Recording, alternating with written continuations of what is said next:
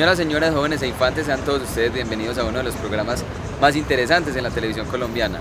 Tendremos en Cállate y Escucha las celebridades más populares de este país y hablaremos de temas controversiales y de muchas más cosas. Así que esperamos que todos ustedes nos acompañen en este proceso de crecimiento como programa y bueno, los invitamos a la casa de Lady donde nuestro equipo de producción se desplazó para conocer un poco más sobre la famosa vendedora de rosas, la vendedora que ha ganado muchas nominaciones y usted no lo sabe. Esa y otras cosas en Cállate y Escucha. Bueno, queridos televidentes, sean todos ustedes bienvenidos. Lo prometido es deuda. Invitamos a este set a Lady María Tavares, que nos hablará un poco de todo lo que ha sido su vida como ser humano, no como vendedora de rositas. Así que, Lady, bienvenida a nuestro programa. Ay, hola, muchísimas gracias a, a ti por invitarme. Bueno, Lady, sabemos que las cárceles en Colombia no son un hotel de lujo, ni mucho menos. Digamos que la gente olvidó eso pues no fue grato tu experiencia en ese sitio, no profundizaremos en ello porque no es chévere, pero creo que es importante que la gente recuerde lo que pasó, que recuerde que fuiste homenajeada, que fuiste nominada 18 veces a premios nacionales e internacionales y pues obviamente que tuviste una palma de oro como nominación en el Festival de Cine de Cannes. Entonces hoy esta guerrera, esta reinvención, ¿qué tiene para decir?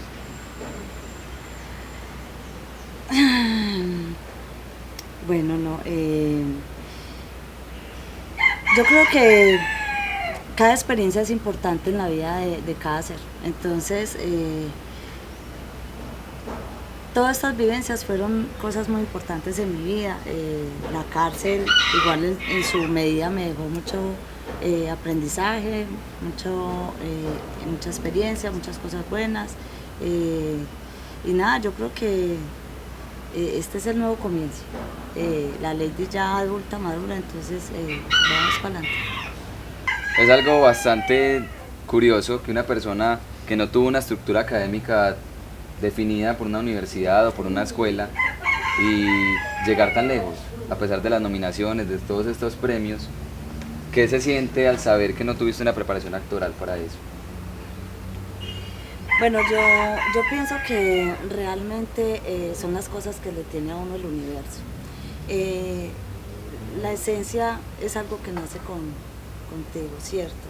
Y yo creo que en mi esencia venía esto de la actuación y, como todo el cuento del teatro. Entonces es algo que me fluye, eh, que seguramente y aspiro tener alguna preparación, obviamente porque es muy importante. Pero no, yo creo que mm, chévere, pues todo esto de reconocimiento, la experiencia de viajar, de conocer otras culturas, otras cosas, ha sido muy constructivo para mi vida también. Lady, ¿crees que la película La vendedora de rosas confundió la historia de Mónica con tu vida? Total, claro. Eh, mucha gente, mucha gente eh, describe a Lady Tavares como Mónica. Eh, la vendedora de rosas como tal. De pronto muy poca gente sabe que la vendedora de rosas es basada en un libro escrito por Christian Anderson, que es la vendedora de cerillas, que es una niña que muere en la nieve, que vende fósforos y, eh, Víctor lo que hizo fue hacer una adaptación de este libro a la vida real. Entonces, no soy yo, mi vida no es la vendedora de rosas, eh, no. fue un papel que interpreté el cual me dejó muchísimas cosas eh, y nada, Excelente. A Lady, la nueva, la reinvención, ¿qué música le gusta? Eh, yo soy bastante crossover, pero bueno, a mí me gusta mucho eh, el pop latino. Entonces, que Laura Pausini, que Ricardo Arjona, que Juan Fernando Velasco, que Alberto Plaza, etcétera, etcétera.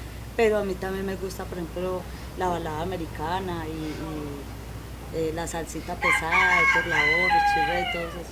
Es de personas con cultura realmente tener una fijación hacia tantos géneros. En eso me siento identificado contigo. Entonces, me parece muy curioso que la drogadicta o convicta que todo el mundo habla, ame Laura Pausini, ame el género de la música pop, que es algo demasiado enriquecedor para todos. A ver, a mí realmente me gusta así porque, porque no son letras vacías, son letras que, lo llenan a uno. Eh, que si uno realmente, yo creo que es que la, la música no es cuestión de, de, de, oír, sino de escuchar. Entonces hay que descubrir realmente lo que vale, la profundidad de las letras. Eso también lo culturiza a uno. Sí, cierto. bueno, Lady, que, eh, aparte de la lectura, que veo que es un hábito, tu casa está llena de libros, ¿por qué te gusta leer? Eh, es que la lectura mm, aporta mucho conocimiento, pero te forma también como persona. O sea, no, es solo el leer por, pasar el tiempo, sino también porque, porque te reconstruye y te, construye a la vez. Eh, los libros encierran muchas cosas. Eh, los escritores son personas fantásticas. Entonces, me gusta la lectura porque me hace eh, ser mejor persona a nivel intelectual. Excelente. ¿Todo esto de la lectura vino después de la cárcel, durante la cárcel o desde niña has sentido esa fijación? No, eso es desde niña, sí, siempre. Siempre, yo he sido una mujer muy aplicada de una u otra manera. Eh, independientemente de lo que piensen muchos, eh, que me traten como la gamina, no sé qué, mil cosas, no soy lo que ellos creen. Entonces yo desde muy pequeña he sido buena para el estudio, eh, siempre he buscado eh, eh, construirme a nivel intelectual, emocional, todo pues en general. Entonces, no, me gusta, me gusta siempre intentar ser mejor, porque para eso nacimos, para cada vez ser mejor. claro. Por supuesto. Vamos a un corte de comerciales y ya regresamos.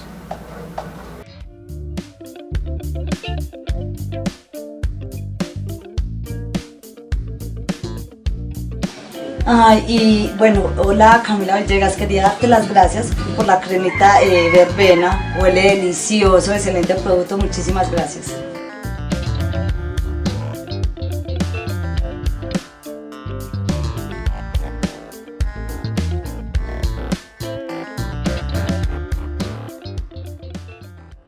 Continuamos con esta historia, eh, muy interesados Lady, también en saber qué se siente resurgir del olvido hacia la fama.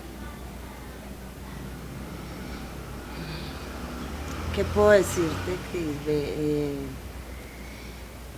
yo esto ya lo he dicho en varias ocasiones, pero es que es una realidad que no me puedo negar. Yo tenía muchos miedos, muchos miedos eh, eh, de salir, de enfrentarme porque, porque no sé, me, imaginaba muchas cosas debido a comentarios, a cosas que, me contaban mis familiares, amigos, que sucedían acá, que opinaba la gente, qué sé yo. Eh, entonces yo dije, yo salgo y, quién sabe qué va a pasar, ¿cierto? Y salí y encontré algo muy bonito que fue un acogimiento, un, apoyo muy grande que realmente yo en mi ignorancia no lo visualicé. Entonces, en este momento estoy contenta, más que contenta, estoy agradecida con, con Dios, con mi gente, con el público, nada con Colombia, excelente, más agradecida no puedo estar. Super, claro, y nosotros contigo. Ay, tan lindo. Por todo lo que le has dado a, la industria del cine. Lady, mira, eh, hay algo que me pareció muy curioso cuando estuvimos en toda la investigación de esta entrevista. Eh, hablamos mucho, tuve la oportunidad de, estar cerca de tu casa y me enteré de unas anécdotas que yo considero que nuestros televidentes tienen que saber. Entre ellas, Canis. Eh, canes, Canes, Canes el tiempo mágico de Lady, de Lady, eh, digamos que eh, lo viví yo, pero fue el tiempo de Mónica. Entonces lo vivimos ambas y fue una gran experiencia, fue un cuento de hadas. Eh, toda la magia del corre-corre, limosina, de tapete, de vistas en no sé cómo, del chulo acá, de los tacones de mil altura, mil cosas. Una gran experiencia. Sí. Hay una historia de Canes que a mí personalmente me causa mucha, mucha conmoción. Porque más allá de, que, bueno, que no supieses andar en tacones, fue demasiado bello mencionar a tu mamá. Mencionar a tu mamá, decir que ella sabía manejar tacones. Fue, ¿Por qué? ¿Por qué salió eso de ahí? Porque es la verdad, mamá. Yo tengo los recuerdos de mi mamá joven con su melena en las caderas y y con zapatos que exclusivamente se los mandaba hacer, porque era así, eh, entonces así muy altos y ella los manejaba cual chica de pasarela. Entonces, entonces yo la veía yo creo que esa fue mi manera de poder medio manejar los tacones porque menos que tiene. Preferí salir con los tacones andando por, por canes. Eh, sí, ella era el referente para eso. Bueno, también hay otra, la parte gastronómica. Mm, para ti fue difícil comer fino.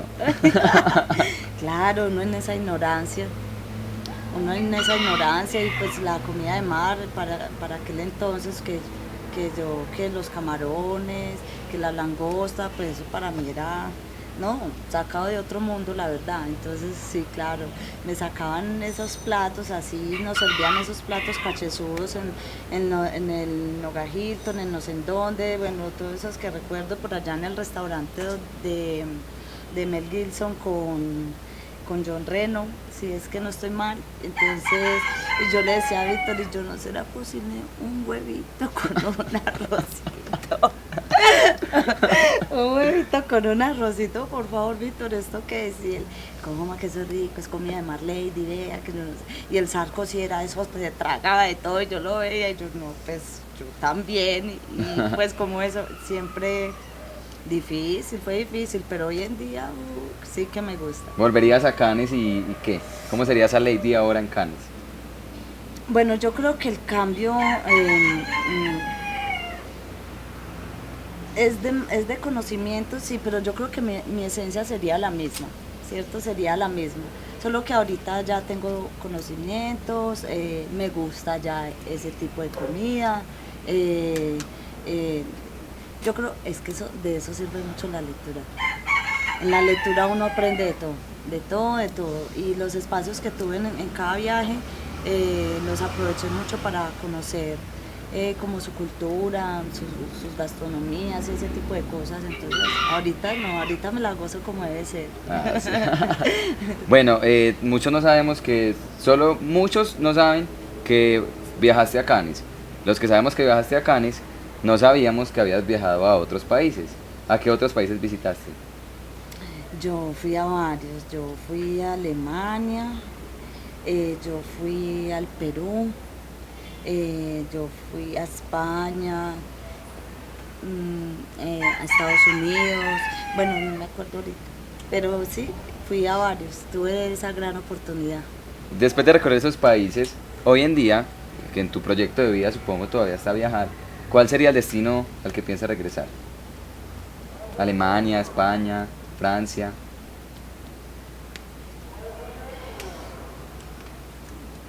Yo creo que Francia.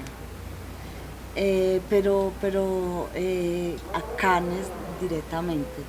Eh, me gustaría de pronto como ir así a, París, así como a la torre, todos esos lugares chéveres donde nos tomamos fotos pero me gustaría ir a Cannes, porque es que Cannes es, es tan limpio. Es un, es un, las calles son tan limpias, la gente es como tan limpia, yo no sé. eso, me, pues, eso fue algo que a mí me asombró mucho porque no se veía un papel, una colilla de cigarrillo, pues en las calles como tal de cada Entonces me gustaría ese lugar. Es súper. Me parece, me llama mucho la atención que quieras viajar a Francia, porque Francia es un país que ha dado muchísimos éxitos a grandes artistas, de la música, de la moda, del cine, y eso te conecta. Es que yo, yo pienso, eh, todo el mundo quiere Estados Unidos, ¿cierto? Porque Estados Unidos es, es el boom, es la, ¿cierto? Y yo prefiero es que es eso, es la cultura, es cómo manejan como, todo, como su espacio, como su entorno, como que son muy pulcros, no sé, me gusta mucho, la gente es muy bien y son muy amables también, me gusta. Al ser una actriz que tiene la oportunidad de volver a salir ante las cámaras, de volver a salir en revistas, eh, ¿qué tipo de proyecto te gustaría ser parte por estos años, ahora que estás libre? Bueno, yo tengo un sueño de hace muchísimos años, que ahorita, gracias a Dios, pues como con la ayuda de, muchos, porque en la vida uno no es solo, uno necesita de todo el mundo, entonces em, lo estoy llevando a cabo y es una fundación, es una fundación que va como enfocada a, a las personas eh, que salen de la cárcel.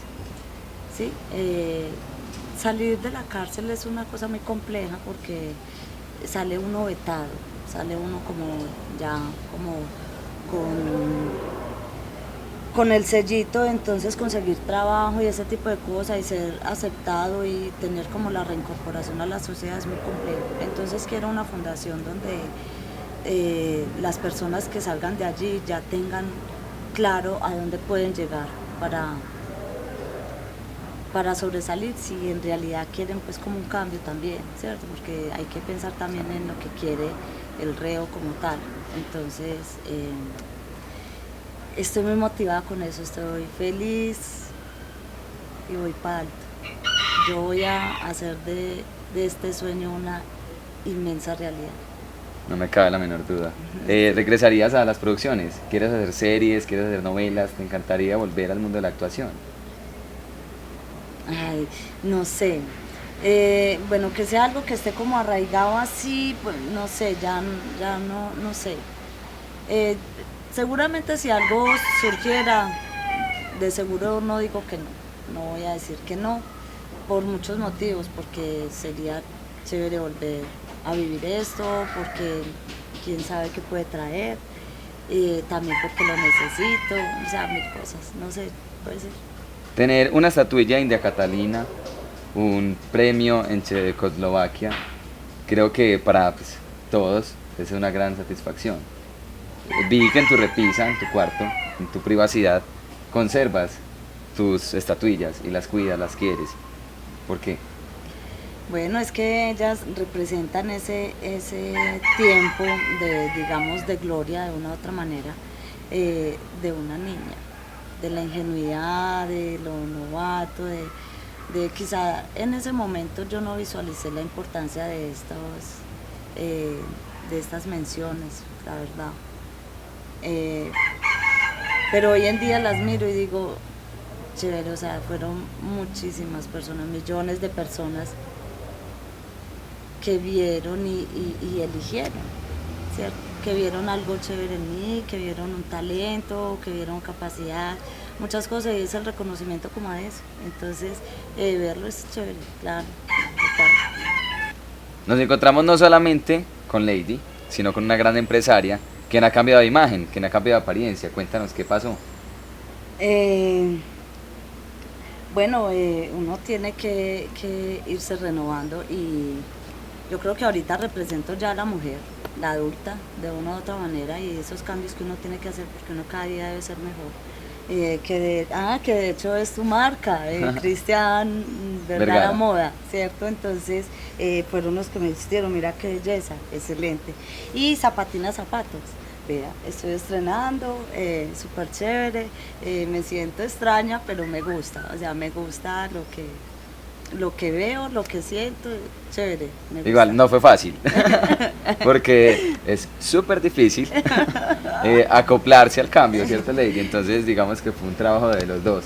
De los dos, de tu asesoría, pues, porque tú eres un total conocedor de, del tema. Si no hubiera sido por ti, no sé si hubiera logrado vestirme. Así que muchísimas gracias. No, con todo gusto. bueno, Lady, también me di cuenta que admiras actrices, actores hay una parte humana en ella, no solamente es lo que sabemos. Ella tiene algo que darnos y nos va a contar qué actor, qué actriz, cantante, artista te llama mucho la atención. Arjona.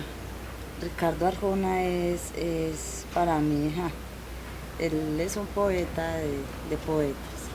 Y, y Pablo Coelho, realmente, son las personas que realmente admiro, obviamente, entre otras ¿cierto? Eh, eh, digamos que como actores eh, hay tantos, pues no sé, ahorita se me escapa, Enrique Carriazo para mí es un teso, además de excelente persona.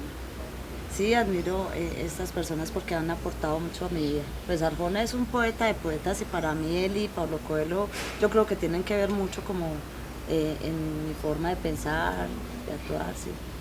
Es extraordinario la actitud o la energía que uno siente cuando está cerca de, de Lady.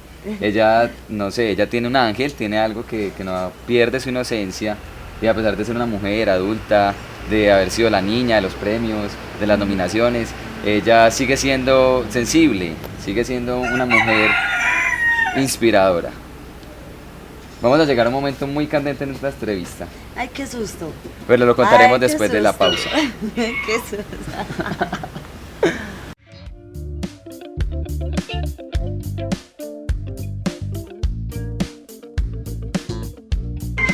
Hola, eh, quería darle las gracias a Zapatina Zapatos que me obsequió eh, este gran detalle. Muchísimas gracias, son divinos.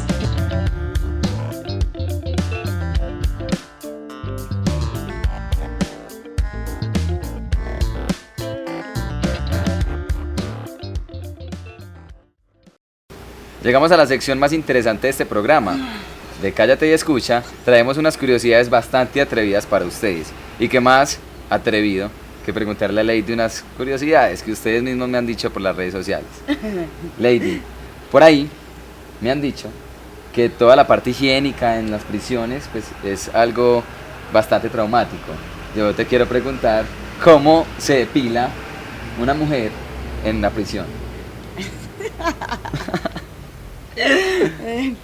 Eh, bueno, son pabellones o patios eh, eh, con 200, 350 mujeres, ¿cierto? Son siete duchas. Siete duchas que son para ser utilizadas en un promedio de una hora para 350. Entonces es uno entrar eh, eh, muy rápido y, y rapidito la cuchilla, que hubo que se mojó y hizo su- lo que hizo rápido, corra porque La- está, la- está fila de las compañeras ahí. Eh, eh, no es fácil. A otra pregunta. La gente dice por ahí que entraste a la cárcel y se volvió lesbiana Lady Tavares. ¿Eso es cierto? No, no, eh, no es nuevo para mí tu pregunta. No. Digamos que eh, la ida a la cárcel fue el detonante para que yo tomara una decisión. De todas maneras, para las personas que, que sentimos esto desde pequeños, igual es un proceso incluso con uno mismo asumirlo por mil cosas, por cómo se levanta uno en la casa, entonces mamá siempre era de que, de que el hogar, el papá, los hijos, la mamá, no sé qué, la mamá, la, la, mujer es la que cocina, bueno, todo ese cuento. Pero yo a la edad de los nueve años yo eh, me di cuenta eh, y empecé a sentir como mis inclinaciones sexuales. Mm, y eh, a los 12, a los 12 yo ya casi que estaba definida, pero tenía esos problemas, además que yo siempre quise ser mamá, siempre. Yo siempre... Y, y Está en es- ti, está en ti ese... Sí, es algo que es, yo creo que es de toda mujer, independientemente de si tienen o no tienen sus hijos, es algo que, que se siente acá adentro. Entonces yo siempre quise tener hijos, siempre quise dos, dos hombres y tuve dos hombres. Eh, yo quería que mis dos hijos fueran del mismo padre, pero bueno, eh, para los que no conocen y para los que lo conocen, saben que el papá de mi primer hijo fue asesinado en mi casa. Entonces, em, bueno, se dio la desfortuna de que no pude tener mis dos hijos con el mismo padre, entonces tuve a mi segundo hijo pues con, con el chico que sería eh, mi compañero de causa en, en lo de la cárcel. Y eh, ya de todas maneras, eh, yo ya tenía esto aquí, pero yo creo que la cárcel fue el detonante de como eh, buscarte, como ubicarte, como aceptar, ¿cierto? Fue aceptarme y, enfrentarme también a eso, porque igual yo no lo había vivido bien como tal, de, estar con mujeres, después a los nueve años sufrí por una mujer, pero era algo de niños, ¿cierto? Eh, A los 12, digamos que tuve como mi primer beso. Entonces, entonces fue muy impactante. Lo de ese beso fue muy impactante, de, salir corriendo y todo, y de, cuestionarme sola, ¿qué hubo Lady? ¿Qué, qué pasó ahí? ¿Qué, ¿Qué, es lo que hizo? ¿Cómo así? Entonces, eh, ya llegar a la cárcel fue como, bueno, ya, pues asumilo. Sí, asumilo. Deja tu bobada y pues enfrentarte a lo que se te viene. Y allí viví muchas cosas y entonces descubrí que definitivamente es lo que yo soy. Y así me amo y así me acepto y mm. súper bien. Así es. Así es, todo el tiempo. todo parte de la libertad. Claro, sí. El, el tiempo de la represión ya pasó. Excelente. ¿Cómo te describes en la cama? Epa. Otra curiosidad atrevida. no, yo creo que no, que no, no tengo eh, eh, quejas, yo creo. Yo creo que paso la prueba. No se ha quejado. No. bueno, eh, hay algo importante, muy importante, y es algo que a mí me causó muchísima risa. Es algo que vamos a traer aquí, porque ustedes deben de saber que a Lady está mamada de comer gorditas con guapanela. Cuéntanos la historia, cuéntales la historia de los gorditos con agua panela y por qué ya no los quieres ver ni en pintura ni gorditos con agua panela ni nada de eso. Bueno, lo que pasa es que eh, en mi infancia y, mi niñez, eso fue lo que más comimos. En una casita de tabla, con una mesita ahí, entonces encima el fogón de petróleo y al lado los platos, bueno, todo eso y esa era la comida. o sea, ya. No, me encantaba, pues yo era feliz. No, mentiras que tampoco era que me encantaran, porque muchas veces lloraba. Mi mamá me decía, vamos a las arepas con los gorditos. Usted sabe cuánta gente no tiene que comer ahorita. Yo, bueno, está bien. Los gorditos para Lady no, gorditos no, no gorditos me gusta. Amo la, la, el agua de panela, uy, sí, claro, me, me encanta el, el agua de panela, pero no con arepa ni con gorditos.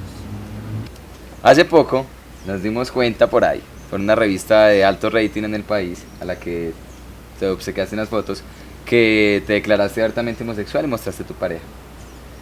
Que quisiéramos saber físicamente qué es lo que más te atrae de Lisa, tu pareja. Eh, yo creo que todo, pero en especial sus ojos y su dentadura. Eh, eso me encanta de ella, mucho. Ahora que que ya tus hijos lo saben, que lo aceptan. ¿Qué opinas o qué tienes para decirle a aquellas personas que están en ese dilema? O sea, ¿qué opinas de tener hijos en una relación homosexual? Bueno, yo creo que todo parte en la comunicación. Eh,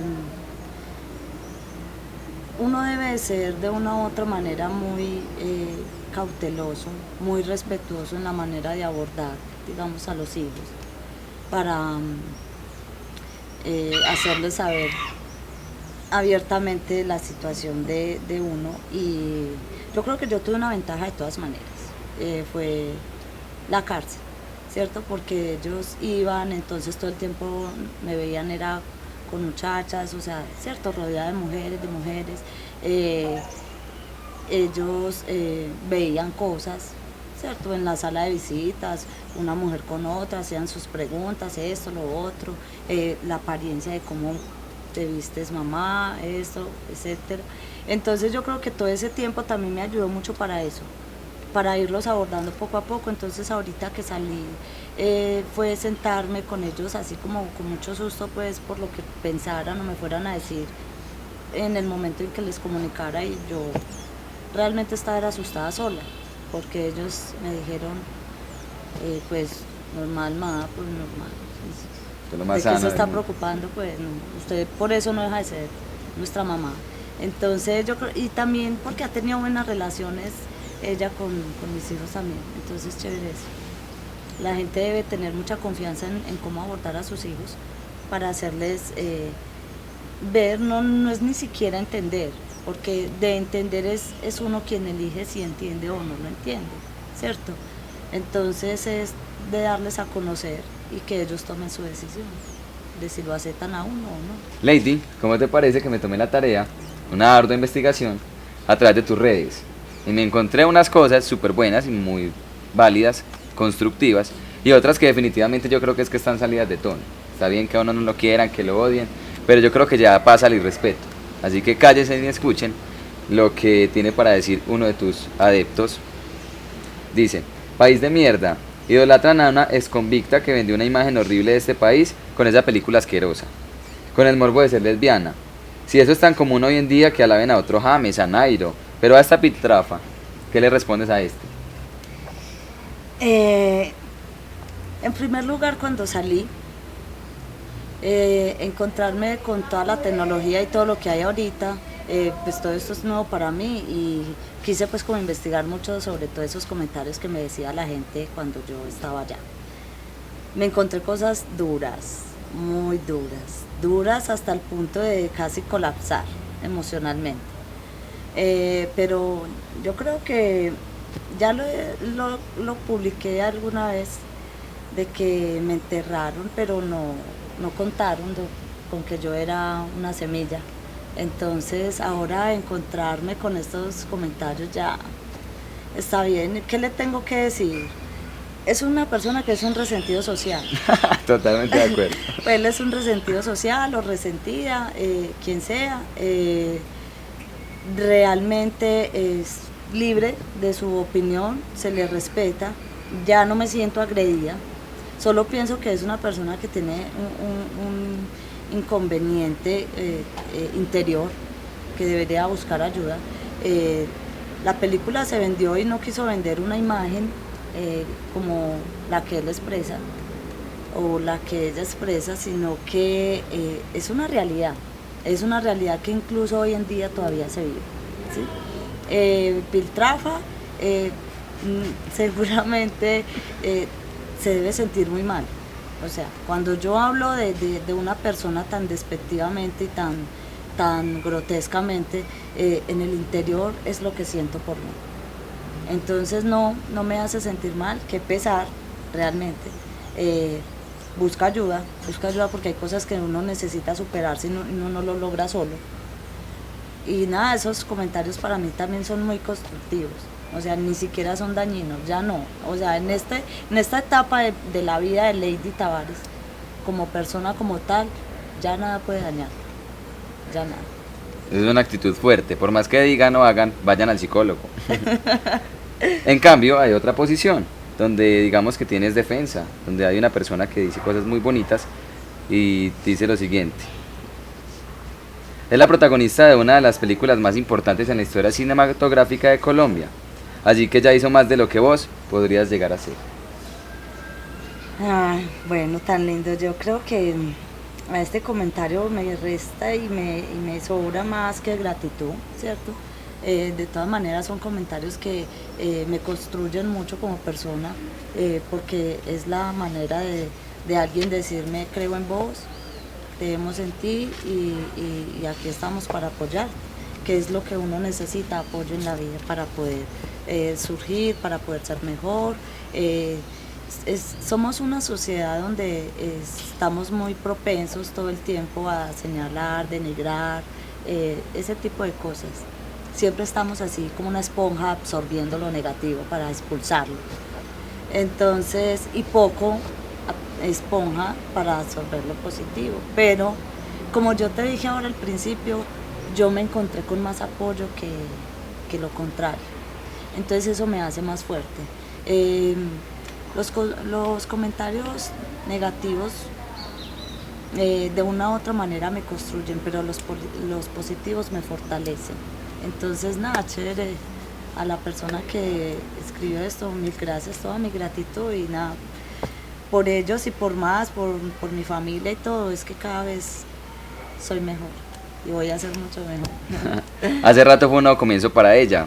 Hace muchísimo tiempo ella quiso quitarse el título de ser la vendedora. Cuando ustedes mencionan vendedora se referían a la drogadicta y pues ahora vemos una persona totalmente renovada que nunca fue drogadicta porque a pesar de eso, teniendo la oportunidad de conocerte, me entero que tienes una posición muy radical frente a las drogas y vives hacia distancia y no, o sea, con este programa también buscamos eso, sensibilizarlos a ustedes que nos están viendo acerca de los daños que pueden hacer palabras, de los de los títulos que usan, cómo pueden limitar a una persona y llevarla a la cárcel, cuando como es el caso de Lady. No entraremos a ese tema, pero ahora estás libre y estás libre para ganar, para luchar y vamos para adelante. Totalmente para adelante. Eh, esto apenas comienza. Es un año que ya llevo en libertad y un año que ha sido muy fructífero, muy bueno. Eh, de todas maneras, a toda esta gente eh, que piensan mal, que se les respeta, obviamente, se les respeta su manera de pensar, pero mm, de eso se compone la vida, ¿cierto? De, pensar y, también de darnos la oportunidad de ver más allá de lo que se vende, ¿cierto?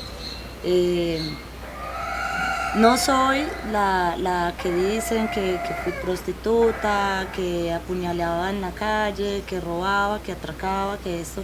No fui sin dejar de ser una santa, porque muchas veces lo he dicho, robé en supermercados, eh, eh, eh, licor para vender, los chicles, cosas así. Y nunca lo voy a negar porque fue lo que hice, pedí limosna, alguna vez dormí en la calle por circunstancias ajenas a nosotros, mil cosas pero eh, aquí estoy. Aquí estoy renovada, con llena de muchas cosas positivas y con una posibilidad grandísima de, decirle a la gente, no con mis palabras, sino con las bendiciones que me han llegado de que, de que nadie es quien para señalar, juzgar y denigrar, pero que sí somos muchos y todos los que podemos hacer de, de la vida de alguien o del día a día algo mejor de, para el país, para nuestro entorno, qué sé yo. Hay Lady para mucho rato. Es por esa razón que Flores y Más, una floristería ubicada en Medellín, en la placita de Flores, y Cristian Vergara Moda Accesorios, además de la producción de Cállate y Escucha, queremos emitir un título que nunca queremos que olviden, y es nombrarte la reina nacional de las rosas en nuestro país. Ay, ¿en serio? claro que sí. porque te lo mereces. Porque en este set debían de haber rosas con frutas para ti. Para que, eh, por favor, olviden, perdonen, dejen el egoísmo y al callar y saber escuchar, pueden entender que no solo es Lady, la actriz de una vieja película, sino la reina nacional de las rosas. agradezco de todo corazón esta entrevista. Sabes que más que un objeto para vender, es un objeto para sensibilizar, también de ayuda, de autoayuda para ambos. Pues has permitido, me has permitido entrar a tu vida, a tus espacios, conocer los detalles más íntimos, hacer parte de tus proyectos de, de ahora. Y créeme que para mí esto es una satisfacción muy grande, porque no eres Brad Pitt, eres Lady, eres Lady Tavares, la que trajo grandes honores para nuestro país y aún vemos fans que admiramos eso, que no lo olvidamos y pues por eso con toda la cooperación del equipo de producción, eh, a todas las personas que están detrás de, cámaras les damos un especial sincero agradecimiento, lo mismo a nuestros patrocinadores, que fue Zapatina, que se encargó del calzado de Lady, eh, Cristian Vergara Moda de Accesorios, la marca de moda que se encargó de vestir a Lady Tavares y Flores y más. Así que esperamos que en la próxima entrega ustedes callen y escuchen. Hasta luego. Lady, muchas gracias. Ay, muchísimas gracias por la invitación y por este rato tan ameno que me diste. Eh, no lo voy a olvidar, muchas gracias. Gracias.